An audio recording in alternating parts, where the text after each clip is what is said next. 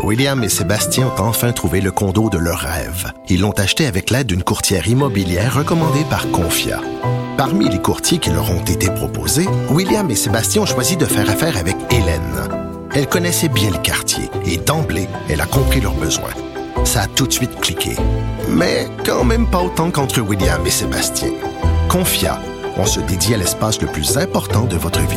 Confia fait partie d'Espace Proprio, une initiative de Desjardins. Protégez vos dépôts, c'est notre but. La SADC protège vos dépôts dans les institutions fédérales, comme les banques. L'AMF les protège dans les institutions provinciales, comme les caisses. Oh, quel arrêt! Découvrez ce qui est protégé à vos dépôts sont protégés.ca. L'exercice lui-même Mario Dumont. va faire sortir plus de vérité sur ce qui s'est véritablement passé à ce moment-là. Gérez donc ça, s'il vous plaît. Isabelle Maréchal. Mais c'est parce qu'à un moment donné, si on paye pas tout de suite, on va payer tout à l'heure. La rencontre, Maréchal Dumont. Bonjour Isabelle. Bonjour Mario. Alors tu veux nous parler des feux de forêt qui frappent euh, le Québec, qui ont frappé deux autres provinces canadiennes aussi. Oui, effectivement. Mais écoute, euh, quand tu regardes ce que la Feu euh, nous dit, que c'est euh, sans doute le, le, plus grand feu de l'histoire du Québec, on peut pas rester indifférent à ça, même si on n'est pas forcément touché. Je pense que tous les citoyens, à part les gens évidemment qui sont dans ces zones-là, plus au nord du Québec, mais que ce soit à Montréal, à Québec, à Sherbrooke, un peu partout au Québec, je pense que tout le monde regarde ça avec avec beaucoup d'inquiétude, beaucoup de d'effroi même, parce que on connaît tous des gens euh, de près ou de loin là, qui, qui vivent euh, dans ces régions-là. Tu sais, on, a vu des photos d'Amos ou de Sept-Îles où euh, où l'état d'urgence a, été déclaré, puis tu, tu regardes la, le ciel qui, qui est recouvert de, de, cette espèce couche de fumée qui est provoquée donc par ces feux de forêt, puis euh, qui nous qui nous atteint aussi un peu parce que j'entendais qu'on allait avoir des épisodes de smog, et puis il y a des gens qui sont un peu plus ah ben ouais, c'est déjà le cas là, cet après-midi, hein. Exact, c'est ça. Donc euh, c'est sûr que c'est pour ça qu'on peut on peut ressentir même loin, tu vois, un peu plus loin qu'on le penserait du, territoire touché, on peut ressentir tout le monde les effets de de ces feux-là. Ce qui m'amène à ouvrir la discussion, Mario, sur euh, sur ce qui nous attend, parce que j'entendais une, une porte-parole de la Subfeu, qui est en fait euh, la Société de protection des forêts contre le feu. Donc c'est vraiment l'organisme de, de pompiers là, qui viennent euh, vraiment prêter main forte aux populations dans les régions touchées, qui expliquait qu'on était vraiment assis sur un baril de poudre. Puis c'est fou, c'est beaucoup plus tôt que d'habitude. D'habitude, c'est ce genre d'incident-là, on a ça au mois de juillet. Euh, souvent parce que les gens vont faire du camping, puis c'est des feux qui sont causés par l'humain. Or là, c'est beaucoup à la suite d'orages, ce qu'on appelle des feux de foudre. Donc, en gros, c'est le temps chaud qui cause, qui cause ça, ces, ces feux de forêt-là. Moi, ça, m'a vraiment surpris parce qu'en général, euh, à force d'interviewer des gens chaque année là-dessus, on apprend que, souvent les feux de forêt sont causés par l'humain. Or là, c'est vraiment les changements climatiques. Tu vas me dire, bon, ben, ça finit par être l'humain puisqu'on associe les changements climatiques à l'activité humaine. tu sais, quand on regarde ça, puis quand on lit sur les phénomènes météorologiques qui sont en train de changer, il y avait un, papier fort intéressant en une du Devoir en fin de semaine qui parlait du phénomène, du phénomène El Niño euh, qu'on avait un peu oublié, qui revient tous les... Euh, euh, de façon sporadique, là, ça varie, là, mais tous les 6 à 8 ans, on va dire.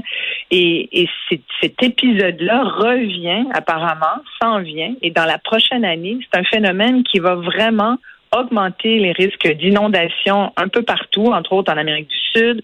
Il va y avoir des pluies torrentielles euh, sur la côte ouest de, de euh, par exemple, la Californie, la côte ouest américaine. Euh, en Asie, il va y avoir de la sécheresse. Euh, la pêche va être moins bonne au large du Chili. Bref, il va y avoir beaucoup de régions. Puis là, je te nomme pas euh, les autres régions qui vont être affectées par ça. quand tu regardes ça, tu te dis, OK, qu'est-ce qui nous attend? Fait que là, je suis ressortie, je suis allée dans ma bibliothèque, puis moi, le climat et, les changements climatiques, c'est vraiment un sujet qui me passionne, qui m'intéresse. J'ai eu l'occasion de faire une série, d'ailleurs, euh, sur euh, sur le climat, comment on peut être nous au Québec aux confins de tout ça, puis euh, on a à peu près tous les changements en même temps, c'est-à-dire c'est-à-dire pas en même temps, mais on les vit tous à un moment ou l'autre. Heureusement, ils sont pas tous en même temps. la seule affaire qu'on n'a pas vraiment, c'est des tsunamis, heureusement, ou mais tu sais, on a vu des, choses qu'on n'avait pas vues depuis des années. Aujourd'hui, c'est choses courantes chaque été ou chaque automne ou chaque printemps, on sait qu'il va nous arriver des inondations. Des... Puis là, les feux de forêt qui sont beaucoup plus tôt. Et que là, tu regardes, puis j'ai ressorti des livres de, de, de, Gilles Briand, qui est un météorologue que, je, que tu connais, qu'on a, qui est souvent interviewé, et qui a, qui a écrit un livre il y a plusieurs années que je recommande vraiment qui est publié aux éditions de l'Homme, ce qu'on ne vous a pas dit sur le changement climatique. Et un de ses premiers chapitres, écoute, portait un, titre, c'est une question en feu. En fait, il pose la question, la maison est-elle en feu? Et il explique que le changement climatique fait courir un immense risque euh, à l'humanité. Et la maison est en feu, en fait, c'est en référence à une phrase de l'ex-président français François Hollande qui avait dit effectivement la maison est en feu, nous fonçons vers l'abîme, avait renchéri le secrétaire général de l'ONU de l'époque, Ban Ki-moon. Euh, ça se passait il y, a, il y, a, 14 ans à Copenhague, pendant le sommet de, de, Copenhague. Bref, tout le monde y a mis son grain de sel. Il y avait la, la directrice de l'OMS qui avait dit euh, c'est la santé même de l'être humain qui est menacée. Ça, c'était, tu vois, il y a 13-14 ans. Puis là, aujourd'hui, on est un peu plus confronté à ça. Et quand tu regardes ça, quand tu dis à la question est-ce que la maison est en feu, quand tu regardes ce qui se passe, ça a commencé par l'Alberta chez nous euh, il y a plusieurs jours, euh, pas déjà un couple de semaines, là, c'est rendu au Québec. Il y, a personne qui va être à l'abri de ça. Et euh, je pense qu'on va tous devenir des réfugiés climatiques un jour ou l'autre, parce qu'en même temps, il y a des articles qui sortent aussi pour nous parler de gens qui sont partis de la Californie vers d'autres États américains plus dans, dans, dans le Midwest où euh, il y a moins de risques de tremblements de terre, inondations, réchauffement, euh, même si le réchauffement, je pense que personne ne va y échapper. On parle d'un réchauffement d'1,5 degré sur la planète. Alors, peu, peu, où peu importe où tu vas te trouver sur le globe, tu vas le subir d'une façon ou d'une autre. Je te, je te, Mais dans le cas des feux de forêt, ouais. dans le cas des feux de forêt, est-ce que parce que là on l'établit comme une évidence. ce matin, je sortais les chiffres là, du ministère des Ressources naturelles du Canada sur les feux de forêt dans les 40 quelques dernières années. Puis c'est pas en augmentation là. C'est même un petit peu en diminution, pas à peine en diminution, mais c'est pas en augmentation, ni les superficies, ni le nombre de feux annuels. Là, j'avoue que ce printemps, c'est un printemps horrible. on n'a jamais vu si tôt en saison tant de feu. Euh, bon, est-ce que ça va se rebalancer? Est-ce qu'il va pleuvoir euh, tout l'été, finalement, il y aura moins de feu plus tard que d'habitude? Ou est-ce que ce sera un été catastrophique? Mais tu sais, tu regardes les 40 quelques dernières années, il y a 1989 qui avait été une année horrible, 94, 95, deux de suite des années horribles. Après ça, il y a eu une assez longue période qui a eu très peu de feux de forêt ou de superficie brûlée. Tu sais, c'est en dents beaucoup comme ça, là, des mauvaises années, des, des, des, des meilleures. Mais globalement, c'est pas en hausse. Parce qu'on tout ce qui arrive, on prend toujours pour acquis euh, changement climatique, changement climatique. Oui, mais des fois, peut-être oui, puis pas, je sais pas. Ben là, clairement, euh, ben, regarde, moi je me fie aussi aux professionnels de la feu S'ils nous disent euh, jusqu'à maintenant, on n'a jamais vu ça, il y a déjà plus de 1600 km. Alors, euh, ce qu'on vit ce printemps, ce qu'on vit ce printemps à cette date-ci, ça c'est certain que c'est nouveau là. C'est clairement quelque chose qu'ils n'avaient pas vu. Puis le problème, ben, ça montre aussi le fait qu'on n'est pas bien outillé pour ce qui s'en vient. Et ça, c'est l'autre élément dont, euh, que je voulais mettre de l'avant, c'est que Là, on, nous dit on est capable de prendre en charge, euh, je pense que c'est le ministre Bonardel aujourd'hui qui disait ça, 35 feux. Euh, puis il y en a, euh, je sais plus combien, il y en a 154, je pense. Ah non, non, ça s'est rendu à 161 la mise à jour de cet avant-midi. 161, tu vois. Alors, 160 feux, on est capable d'en gérer 35. Ça veut dire qu'en ce moment, il y a du territoire qui brûle. Et, et et, c'est fini. Là. moi, j'ai été, euh, j'étais en France il y a quelques années, euh, dans le sud de la France, quand euh, il y a une partie de, la pointe de, la région Capac qui, a brûlé, entre autres près de Saint-Tropez, Cavalère, tout, ce coin-là, qui est un magnifique coin de villégiature. et sincèrement, j'ai assisté de mes yeux vus, comme on dit avec notre famille. Avec la famille, on était là avec mon chum, les enfants, on regardait le territoire brûler au loin, puis on se dit, puis on le voyait, on voyait les feux Mario s'avancer, puis juste, ça a arrêté pas si loin que ça finalement dans, dans les villages qui ont qui étaient tout près d'où on était. C'est impressionnant là c'est vraiment impressionnant. Tu, sens la fumée, et, on est allé par la suite dans les jours qui ont suivi voir sur place.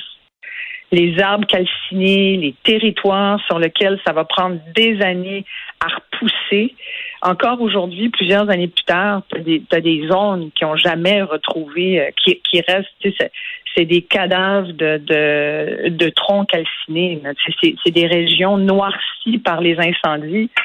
Euh, c'est de la roche, c'est il n'y a plus de verre. Alors, quand tu le vois, tu te dis, j'aimerais pas que ça arrive chez moi. J'aimerais pas, euh, j'aimerais pas être confronté à ça.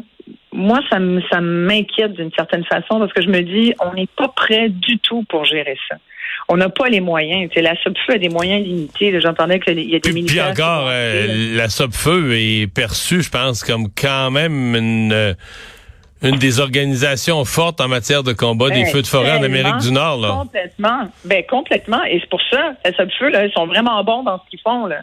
Puis d'habitude, euh, nous, au Québec, on, va prêter main forte aussi. Là, euh, ben là, on a besoin des autres aussi. Je pense qu'il va y avoir un, il va y avoir beaucoup d'entraide parce que je te dis, on va, on va peut-être être tous un, moment ou l'autre, un jour ou l'autre, être un réfugié climatique, ou en tout cas, il va falloir qu'on aide aussi des réfugiés climatiques. Je pense qu'on va en avoir de plus en plus des gens qui vont se sauver du lieu. Tu sais, c'est quoi un réfugié climatique? C'est quelqu'un qui est plus capable de rester là où il vit, qui est obligé d'aller ailleurs, d'immigrer ailleurs, dans des cieux beaucoup plus sereins, parce que euh, là où il vit, ben c'est plus c'est plus possible. Il y a plus d'eau, il y a de la. prends l'Afrique en ce moment. L'Afrique, c'est épouvantable ce qui se passe là-bas. Sais. L'Afrique, malheureusement, est, un parent pauvre de, la couverture journalistique internationale et même de c'est pas les pas que les médias, je tire pas sur les médias, bien au contraire, même de l'intérêt international.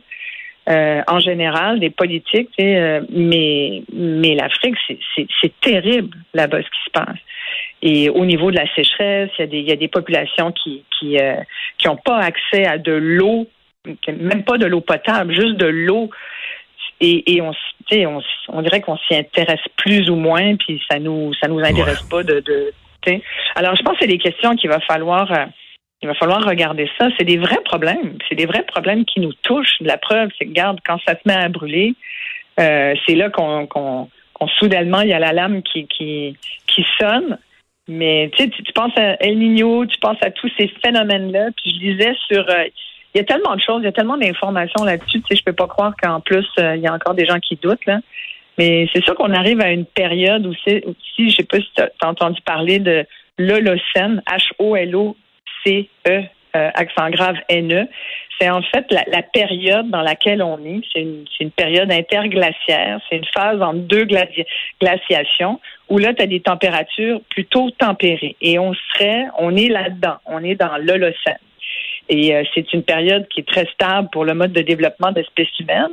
Mais il y a des climatologues qui disent qu'on arriverait peut-être au terme, évidemment, on n'est pas dans cinq ans que ça va finir, mais tu sais, dans une couple de centaines d'années, là, ça serait peut-être la fin de l'océan si on se rend là. Je pense que oui, quand même.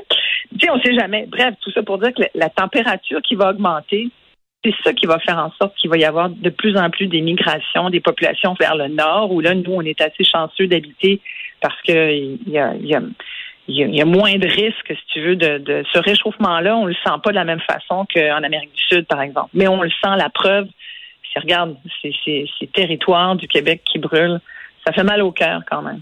Oui, vraiment. Hey, Isabelle, merci. Merci. À demain.